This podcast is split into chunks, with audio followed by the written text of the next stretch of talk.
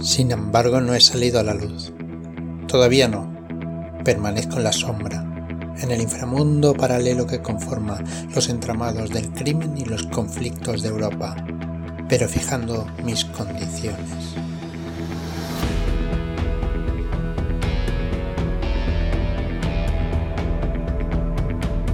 Hola y bienvenidos a charlas desde Shadowlands. Soy Fran Valverde y me acompaña Enric Muraday. Muy buenas, Enric. Muy buenas noches. ¿Qué tal? ¿Qué tal, Fran? Pues nada, con ganas de iniciar este tercer episodio de nuestra miniserie sobre Agentes de la Noche. Muy bien, sí, bueno, me ha traicionado ya el, que, claro, es Drácula, grabamos de noche. Así que aquí que estamos. la luz del sol, por si. Correcto, correcto. Eh, como buenos roleros, hay que estar encerrados en una guarida. Y bueno, grabando estos podcasts que la verdad es que a mí me están resultando muy, muy interesantes. Eh, nos llegan muchos rumores, muchas voces de que también le está interesando muchísimo a la gente. Ahí en, nuestro chat de charlas desde Shadowlands hay un montón de gente pues muy interesada en lo que nos tienes que contar, Enrique. Así que encantados de, tenerte por aquí una semana más y semana a semana hasta el 26 de mayo.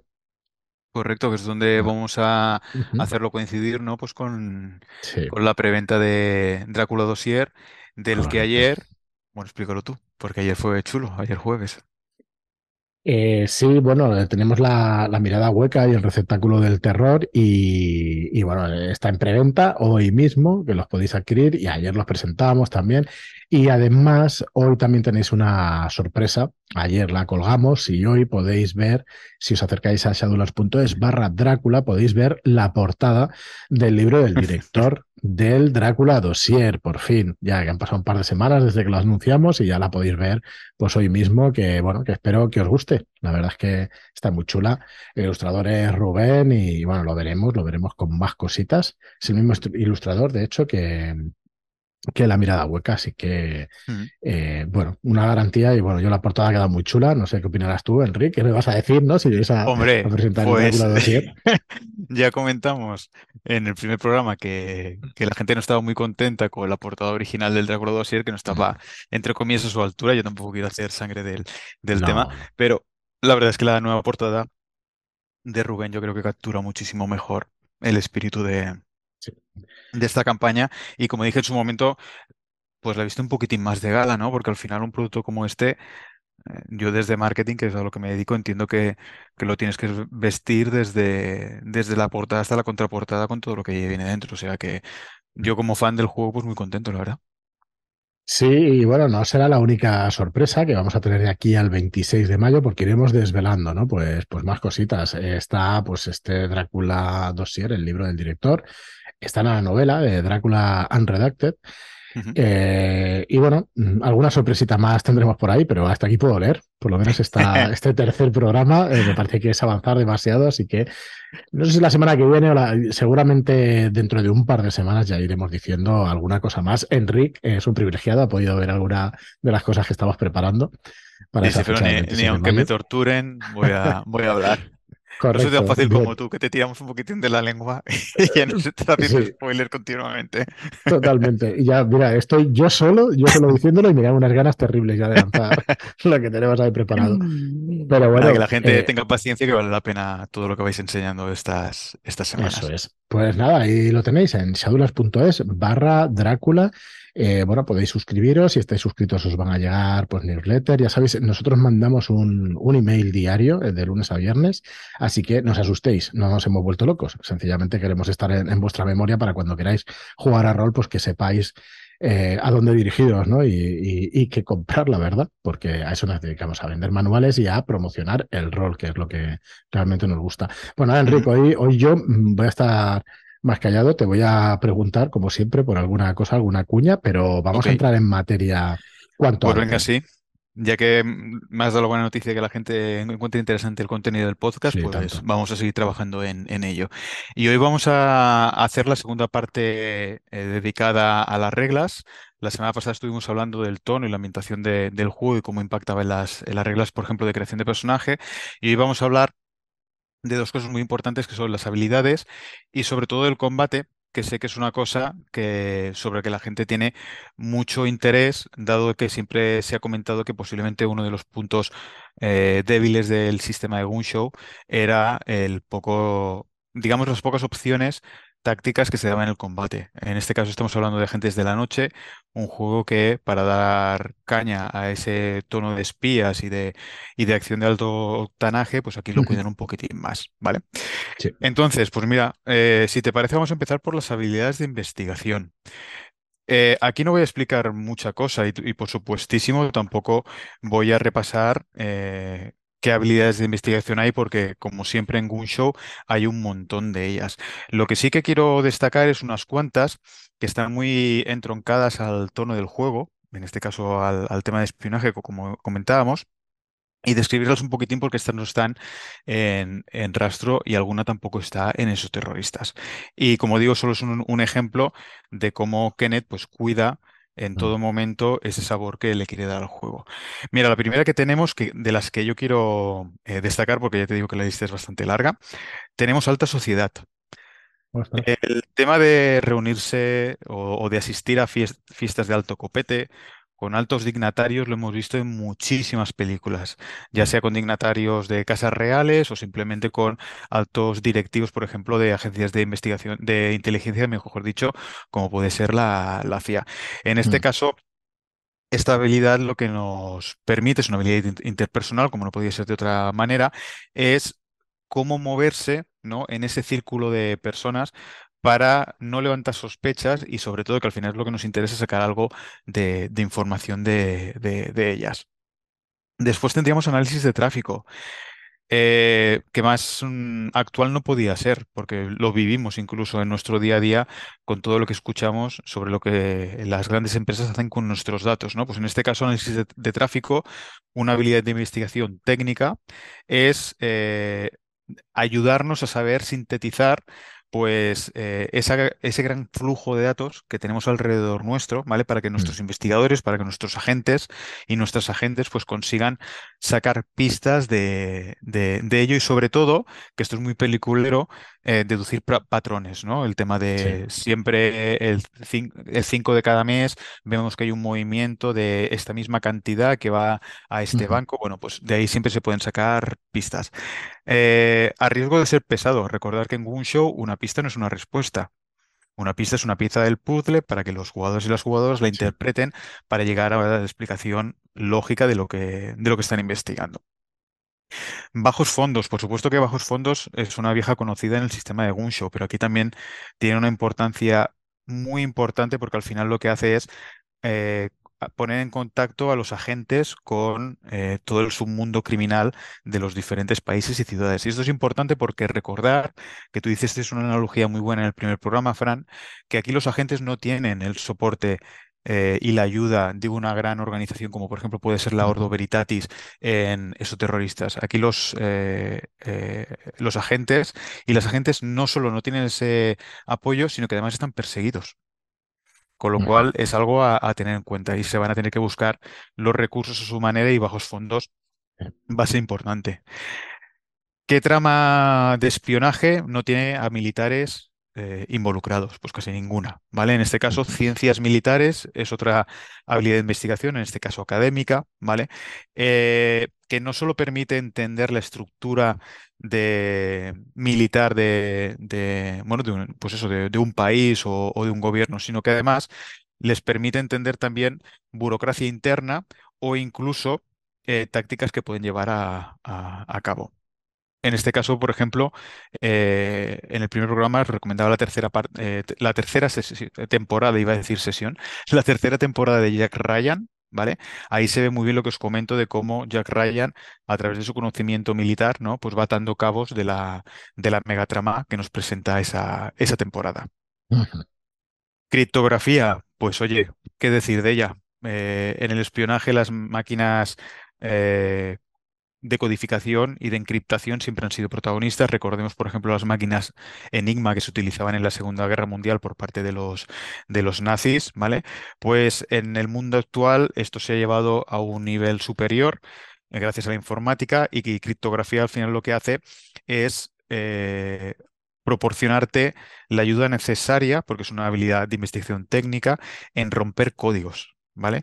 Y os aseguro que muchísimas de las pistas que van a encontrar los personajes están tras un, código de seguridad que un hacker normal no podría reventar, pero ellos, como son agentes de élite, recordemos ese punto también, lo van a poder hacer sin, sin problemas.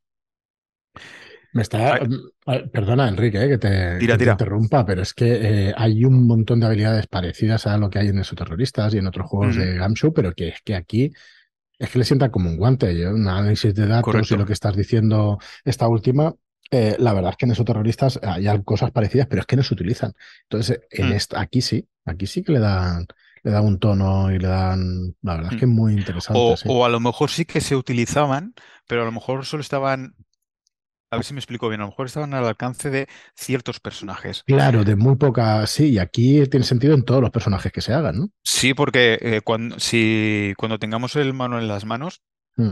y veamos los diferentes trasfondos que pueden adquirir los personajes para crear sus fichas, veremos que muchos comparten habilidades de investigación que, como tú dices, Fran, son básicas en este mundillo.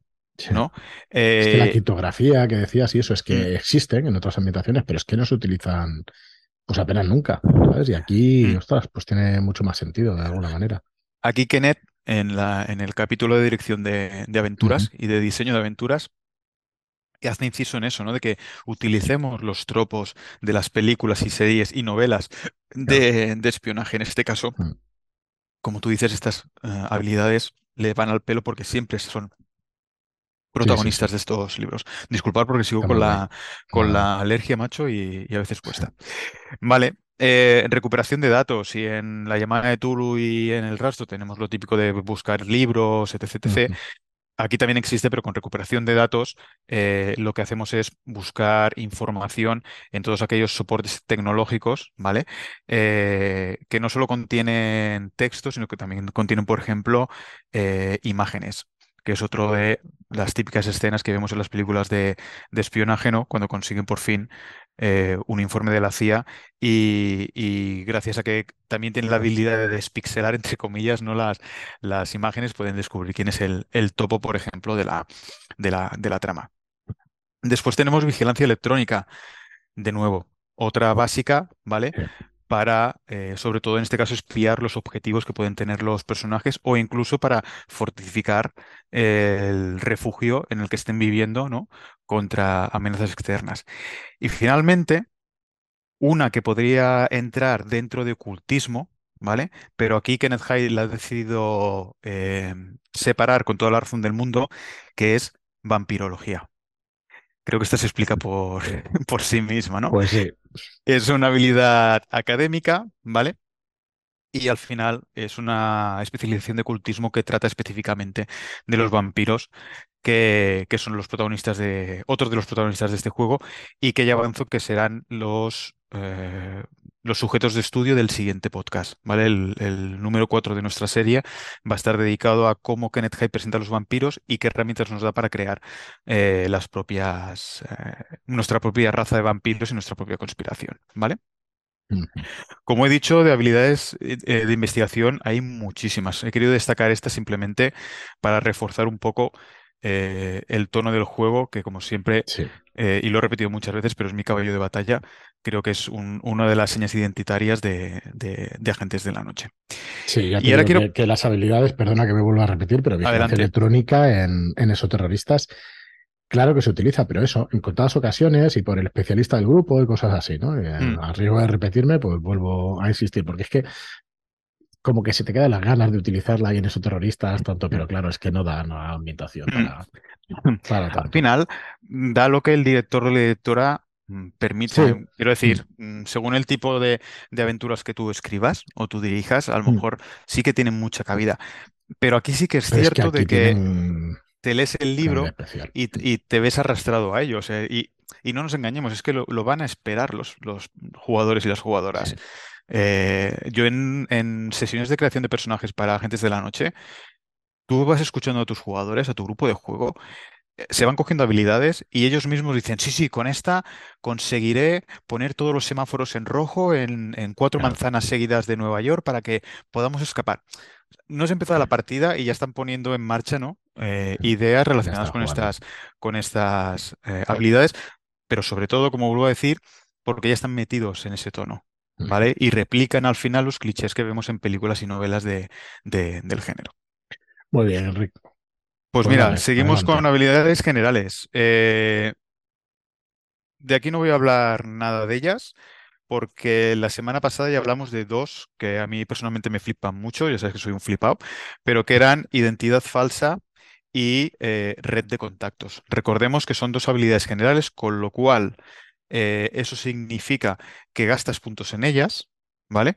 Y lo característico de ellas es que cuando las, las lo diré, cuando las quemas, cuando te quedas sin puntos, ya no las puedes recuperar como otras habilidades generales, sino que si quieres crear nuevas identidades falsas o una red de contactos nuevas, la tienes que pagar con puntos de, experiencia. Y eso está muy chulo porque, como hablamos en el anterior programa, representa un poco eh, que tú ya has agotado una fuente de recursos que tenías, porque a lo mejor ya has saldado la cuenta pendiente que tenía contigo, o una de las identidades falsas la has quemado demasiado, la has utilizado mucho, ya está fichada, con lo cual ya no te sirve para ir de un aeropuerto a otro. Y esa mecánica de que estén englobadas dentro de las habilidades generales y gasten puntos, ostras, me parece un girito que sin complicar las reglas eh, les dan todo el sentido del mundo. ¿Sabes? O sea que está súper bien. Y la única que destacaría de habilidades generales, aparte de esas dos, y siguiendo un poquitín lo que estábamos hablando tú y yo antes, es invasión digital. ¿Vale? En invasión digital, mm. al contrario que, que, por ejemplo, vigilancia electrónica o criptografía, aquí sí que hay posibilidad de, de, fastidiarla, de cagarla, y en invasión digital lo que haces es intentar romper los firewalls de, las grandes eh, empresas o, gobiernos para entrar en su sistema y sacar información de, ahí. Eh, me parece muy bien que la hayan englobado en, habilidades generales porque al final no deja de ser, entre comillas, un pequeño combate, ¿no? Entre el hacker del grupo o la hacker del grupo y las medidas de seguridad que puede tener la, empresa, la empresa objetivo. Pero, ¿qué pasa con las habilidades generales en agentes de la noche? Pues que tienen una cosa muy chula y si no me equivoco, creo que ningún juego de la serie de, de Show lo tiene. Es verdad que el, último de fantasía no lo conozco. El de Serpent. No, ¿cómo, cómo se llama? Serpentine. Correcto. La espada de la serpentina. Pues este no lo conozco, pero aquí, eh, y volviendo al tono, soy muy pesado, lo sé con el tono, pero es que eh, me mola como Kenneth Hyde lo ha impregnado durante el juego. Y ahora lo entenderéis. Eh, aquí Kenneth Hyde ha creado una cosa que se llama guindas. ¿Vale? Las guindas están relacionadas solo con las habilidades generales, ¿vale? Y solo un personaje puede acceder a una guinda si su habilidad general tiene una habilidad de 8 o más. ¿Y qué hacen estas guindas? ¿Vale? Pues es un uso muy específico y, y especial de la habilidad que al final lo que hace es incrementar la sensación de que nuestros personajes no son agentes cualquiera. Son Jason Bourne, son James Bond, son Jack Ryan, etc, etc, ¿vale? Porque lo que hacen es eh, aplicarse beneficios que están por encima de la, de la media. Mira, yo he escogido tres que creo que son muy, muy representativos, ¿vale? Por ejemplo, la guinda de atletismo se llama Duro de pelar que se parece a esa canción que no voy a cantar, ¿vale? no, no me acuerdo de la cantante, pero, pero eso sí que no es tono, eso sí que no es tono de agentes de la noche, ¿vale? Pero el caso es que si tú tienes una puntuación de atletismo de 8 más, tu umbral de golpe, ¿vale? Pasa de 3 a 4. Y eso está muy bien porque transmite la idea de que tu personaje está curtido, ¿no? En, tanto por el entrenamiento como anteriores eh, enfrentamientos que haya podido tener y, es más resistente que, la gente normal. Después, por ejemplo, en la, en la habilidad de birlar, su guinda, recordemos, se activa cuando tienes una puntuación de 8 más en la habilidad, ¿vale? Es que te permite gastar puntos después de tirar el dado. Es decir, tú imagínate que estás intentando, te chocas con un, con un embajador y tu choque lo que ha pretendido es robarle algún documento que lleva en, en uno de los bolsillos, ¿vale? Imagínate que fallas la tirada, ¿vale? Pues birlar te permite gastar puntos después de, esa, de ese fallo para subir la puntuación y pasarla. Y eso está muy bien porque reduce el número de, fallos que puedes tener en esta habilidad y te convierte en un ladrón de guante blanco eh, más que, más que, ¿cómo se dice ahora? Más que válido, ¿no? Y mm. finalmente, otro de las eh, guindas que quería poner aquí sobre la mesa, simplemente como ejemplo, está relacionada con la habilidad de infiltración y se llama Ábrete Sésamo, ¿vale? En este caso, directamente lo que te permite eh, esta, esta, guinda es, sin realizar ningún tipo de control, ¿vale? Abrir una serie muy amplia de cerraduras eh, sin ningún tipo de problema. Es decir, te acercas a la puerta o te acercas a la caja fuerte y puedes hacerlo, ¿vale? Es cierto que en, en esta guinda también se te explica que ciertas cerraduras sí que necesitan de, de un control, cosa que otra gente no podría utilizar si no tuviese esta guinda, ¿vale? Como veis, eh, y como comentaba antes, al final lo que hace Kenneth High todo el rato es decir, vale, ¿cómo pongo sobre la mesa del grupo de juego el tono que yo quiero transmitir? Pues lo hace de forma muy inteligente, es utilizando las reglas, ¿vale? Y de esta manera evitamos lo que a veces pasa de que queremos transmitir una idea al grupo de personajes o queremos que, la, que lo roleen y a veces se, se nos queda todo a medio camino. Que las reglas nos ayuden en este, en este propósito, a mí me parece eh, genial. El otro ejemplo que te ponía la última semana, Fran, era Vampiro Quinta Edición, que también es de Kenneth High, pues allí hay eh, mecánicas relativas a, la sed de sangre de los vampiros. No he podido jugar y la ah, pues recuerdo, esa precisamente, que te obliga y que sí, sí. Correcto. y te ponen un, en, joder, en, situaciones complicadas, pero coño, eh. es que eres un vampiro, ¿qué quieres? Bueno, en situaciones complicadas. Yo directamente me comí a los que había delante, ¿no? Pues, pues, es lo que hay. No, no, es, que es lo que. El piso aquel, me entró la de sangre, falló la tirada, pues venga, para adentro. Sí, sí. sí, La y, por eso. Porque eres un vampiro.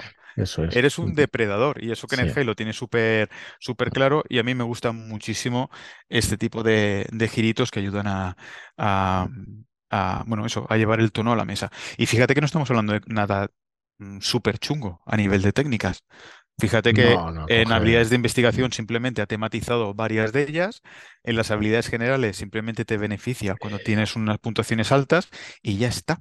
Pero es que lo ha sabido ver muy bien. Utiliza las reglas. Cualquier otra persona a lo mejor hubiera hecho reglas nuevas para intentar que tenga el sabor de tal, ¿no? Si Ganfu mm. te lo permite esto y, tienes mm. las habilidades y ya está. Y con esas la verdad es que sí, bueno, además que en el High tú lo anticipaste en, el programa anterior y en el anterior, o sea, conocedor de los vampiros hasta el punto que uno de los complementos que hay en inglés de, del Drácula Dossier, pues es de Thrill Drácula, donde hay un mm. desmenuza Drácula, las novelas, las películas, el mito entero, la historia y bueno, coge los, los, los, personajes, los tropos, los símbolos, los lazos argumentales y te los mm. Pues obra a obra, ¿no? Hay obras de teatro, hay obras de cine y, bueno, la verdad es que es espectacular. Lo relaciona con Buffy, con Blade, con, con Billy el Niño, con Batman, o sea, con un montón de personajes que dices, hostia, ¿qué tiene que ver esto? Pues sí, claro. Drácula y Batman tienen bastante vinculación. Hombre, dos criaturas de la noche. O sea que, y fíjate que yo tengo la, la suposición, a lo mejor es mm. errónea, ¿eh? Pero no me extrañaría que ese suplemento mm. De todo lo que había recopilado Kenneth Hyde para escribir Drácula Dossier. Me refiero de que... Documentación suya. Yo cuando, yo cuando escribo, por ejemplo, yo escribo mucho para, para diseño de aventuras, utilizo Scrivener, que por cierto lo recomiendo a los y a las autoras que nos estén escuchando. Eh, en, en, en, iOS a mí me costó creo 50 euros y estoy súper contento con él. Al final tienes un espacio en Scrivener que te permite eh, ir guardando todos los textos de investigación que realizas para escribir algo. No me extrañaría que Kenneth Hyde aprovechara eso, lo pusiera en orden, le sacara brillo, ¿no? Para hacer el, el, este suplemento, porque vamos, mm, tiene toda la pinta, al menos bajo mi punto de, de vista. Vale. Pues sí. ¿Qué más tenía sobre esto? Creo que aquí ya lo pues tengo todo. Sí, de en esta parte. todo eso sí. Ah, sí. creo que ya al final, ¿no? El combate, sí. Bueno, el combate lo tenía claro, pero ahora me he acordado lo que os quería decir. Para que vea la gente que soy un fanboy, pero también sé criticar o sé decir lo que no me gusta. Y cuando hablabas de que no ha creado nuevas reglas, hay una cosilla que a mí no me acaba de convencer, que son las reglas de persecución cinematográfica. ¿Vale?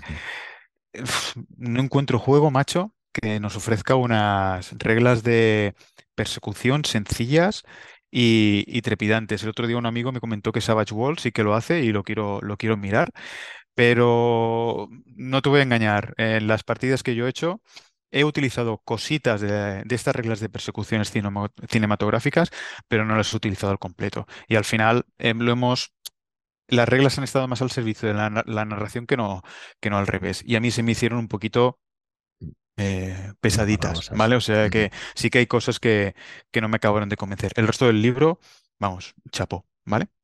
Déjame decirte una cosa última sobre las habilidades generales, que es una cosa muy chula, que es otra regla específica de agentes y que es muy sencilla, que es la regla BTI. BTI son las siglas de beneficio táctico de investigación, ¿vale? ¿Y qué hace esto? Pues hace una cosa muy chula y es que si tú y yo estamos planeando un asalto a un banco, ¿vale? Y gracias a tus habilidades de investigación y a las mías, sacamos una serie de información y nos inventamos un plan para atracar ese banco, ¿vale? Normalmente el DJ, gracias a esta regla, lo que hace es que nos da una forma, hay una forma, una reserva de, puntos de habilidad para utilizar, ¿vale? En ese atraco. ¿vale? Es decir, eh, aquí recoge, ¿no? Lo chulo de, también de las películas de espionaje o, de acción, de que la gente prepara un golpe, ¿vale? Y después lo lleva a cabo al milímetro y todo sale bien porque lo habían estudiado todo. Pues aquí con el BTI, con el beneficio táctico de investigación, una vez le explicas al DJ o a la DJ cómo quieres llevar a cabo el golpe, él te tiene que dar, a su discreción, una reserva de puntos para utilizarlas durante ese golpe. O sea, es un pool de, puntos, lo cual me parece algo súper, súper chulo. Vale, pues con esto acabaríamos el tema de habilidades y solo nos queda el tema de combate. Eh, ya lo dijimos la semana pasada, no voy a explicar las reglas de combate, ¿vale? Las reglas de combate eh, al igual que las mecánicas generales, los y las oyentes las pueden encontrar en los diferentes episodios de, charlas desde Shadowlands que se han dedicado al sistema y que yo tengo que reconocer que más de una vez lo escucho porque a veces dicen, mira, mientras trabajo o estoy haciendo algo mecánico, escucho este podcast y ya tengo otra vez súper frescas las, reglas. Pues eh, eso es lo que os quería transmitir, ¿vale? Que, que vayáis a, los diferentes podcasts dedicados a, a Show, que no os preocupéis que ahí vais a, vais a tener todo lo necesario. Con lo cual yo solo me voy a centrar en explicar las nuevas aportaciones que hace Kenneth al sistema de Show y que ahondan en el tema de los beneficios tácticos, o mejor dicho, en, en, todas aquellas maniobras, ¿vale? Que nos van a ayudar en los combates cuerpo a cuerpo. Aquí por fin tenemos ataques localizados, aquí tenemos ataques adicionales, aquí tenemos reglas más específicas para disparos de francotirador, aquí tenemos reglas de críticos, algo que no existía antes en, los diferentes. No, existía tampoco la pifia, aunque nosotros jugamos toda una campaña de mentiras eternas con la pifia con el 1. Y hombre, bueno, no le quitaba tampoco. Bueno, no, le quitaba interés, al contrario, no se lo ponía. Yo no estaba muy de acuerdo porque no le favorecía nada. Pero bueno, claro. J era el máster, era que mandaba y, ya está. Es que el tema, el tema es ese. Es unos es un 20% de posibilidad de que te salga un 1. En un dado de 6. Sí, en un dado de 6, bueno es un poco menos, ¿no? Pero bueno, que queda fácilmente. ¿Sabes? que salía mucho. El 1 salía mucho. Y joder, una pifia es una pifia. el, problema es lo que has dicho tú. Hmm. Cuando no ofrece nada. Quiero decir. Claro, tampoco tienes el crítico, ¿no? Tú dices, hostia, saco un 6, no me da nada, pero la pifia siempre me joroba. Los unos eran terribles en Mentiras Eternas, ya os lo digo. No, claro, es que en un dado de 6 ya me dirás tú. Pero bueno, en, en cualquier caso, eh, aquí sí que lo tenemos todo bien explicadito, ¿vale? Sin, sin, posibilidad de confusión.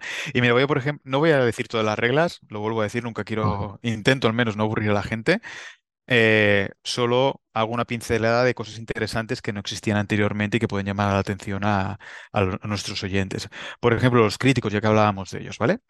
Mira, si en la tirada de ataque tú sacas un 6 natural y encima superas el umbral de golpe en 5 más, ¿vale? Has ganado un crítico. Y eso significa que vuelves a tirar para añadir la tirada de daño. Hostia, está chulo. Porque además gestionas entonces los puntos que te quieras gastar para conseguir ese crítico, claro. Hombre, Mm. ¿vale? Pero lo volvemos a decir, fíjate qué sencillo. Si me sacas un 6, que es normal en todos los juegos, ¿no? Si sacas el 20, si sacas el 10, si sacas en este caso el 6, ya sabes que puedes estar consiguiendo un crítico. El- la, última condición es que el umbral de golpe sea 5 más. A partir de ahí, ¿vale? Ya lo tenemos todo, todo hecho. Eh, el beneficio, como comentaba, es que vuelves a tirar el daño y lo vuelves a sumar. O sea, tiras doble daño, ¿vale? Más cositas que, que me han gustado.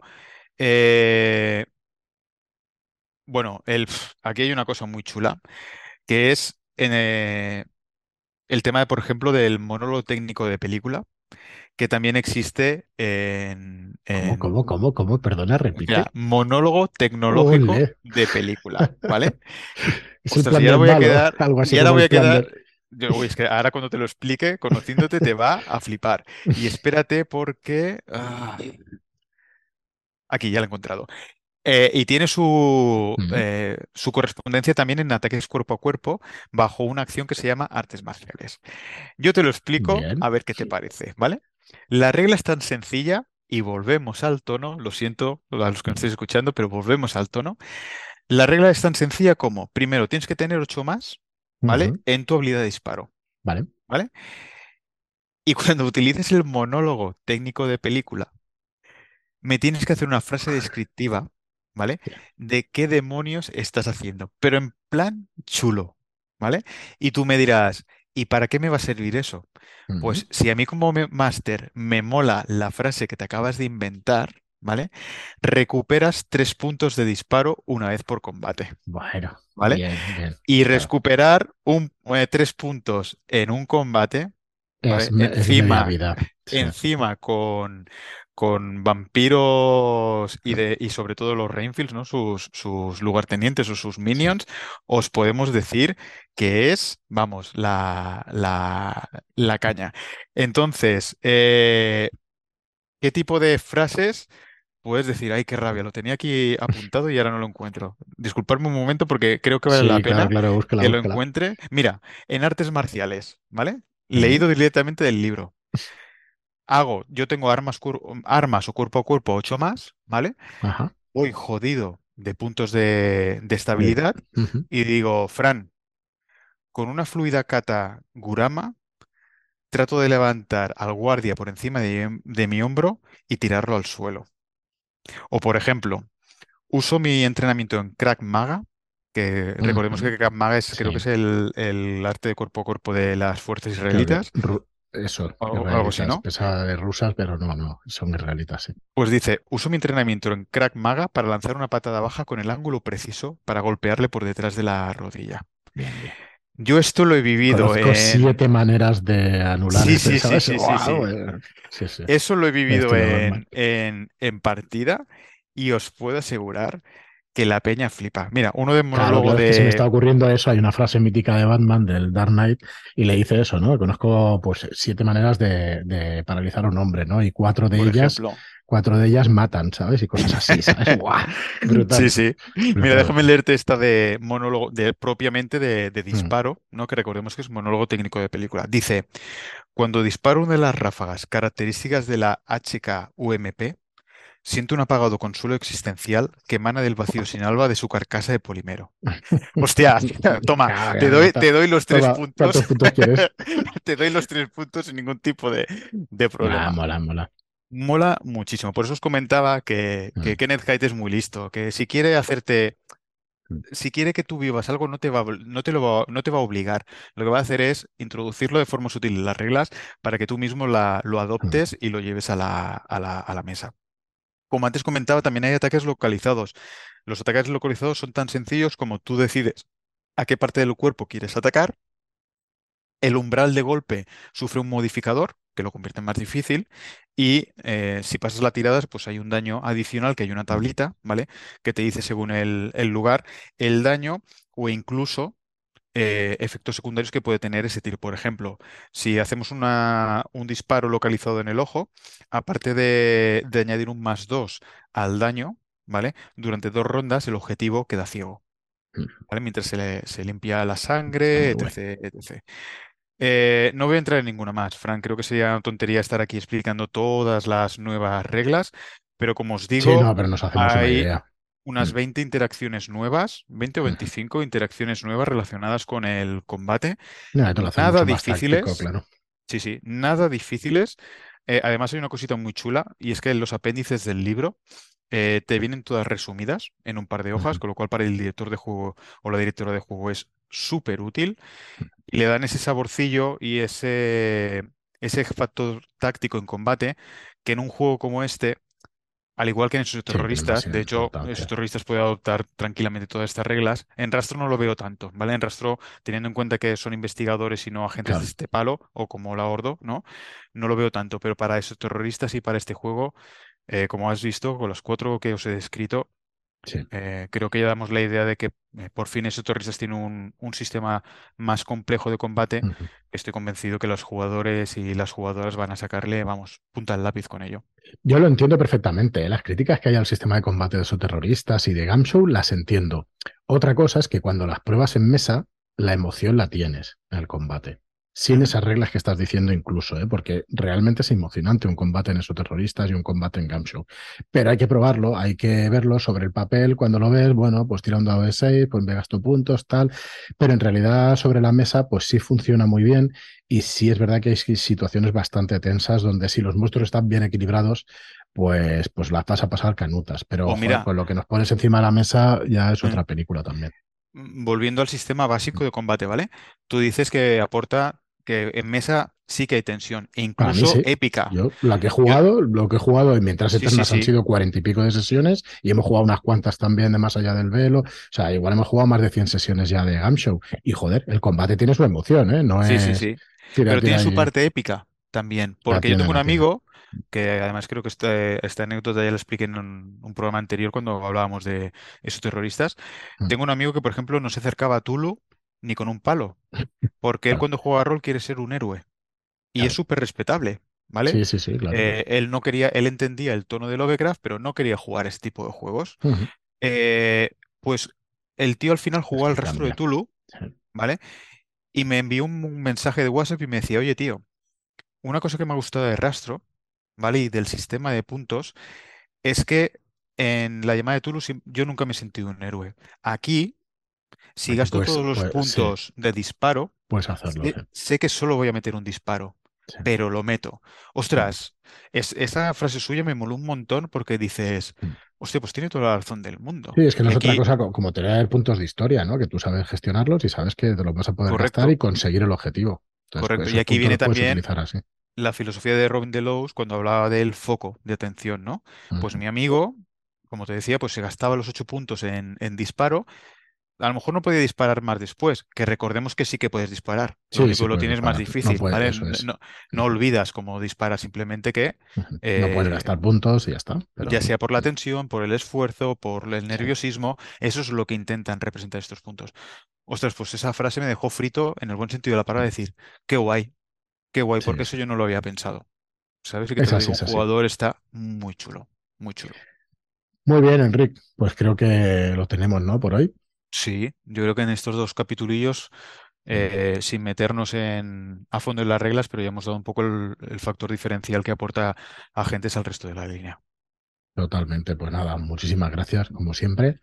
Acercaos a shadowlands.es barra Drácula porque podréis ver la, la Mm. portada del libro del director del, del Drácula Dossier que bueno, teníamos muchísimas ganas de enseñar y que dentro de próximas semanas pues tendréis más sorpresas y nuevas cositas que iremos desvelando pues de aquí al día 26 de mayo, que ya sabéis fue el día que eh, esta fecha va a tener dos referencias. El primer día, o sea, el día que se publicó Drácula y el día que se va a publicar en castellano. ¿no? El Drácula Dossier. El Drácula Dossier. Así que, bueno, pues nada, acercaos ahí, shadows.es barra Drácula, dejáis vuestro mail o por lo menos pasáis a buscar o a ver toda la información como esa portada nueva y más cositas las siguientes semanas. Muchas gracias, Enric. De nada. Nos oímos la semana que viene. Sí, que hablaremos esta vez específicamente de vampiros, los malotes de la Bien, bien. de Agentes de la Noche. Y nada, cerramos por hoy la, la frecuencia clandestina. Muy bien, muchísimas gracias a todos por escucharnos y hasta el próximo programa.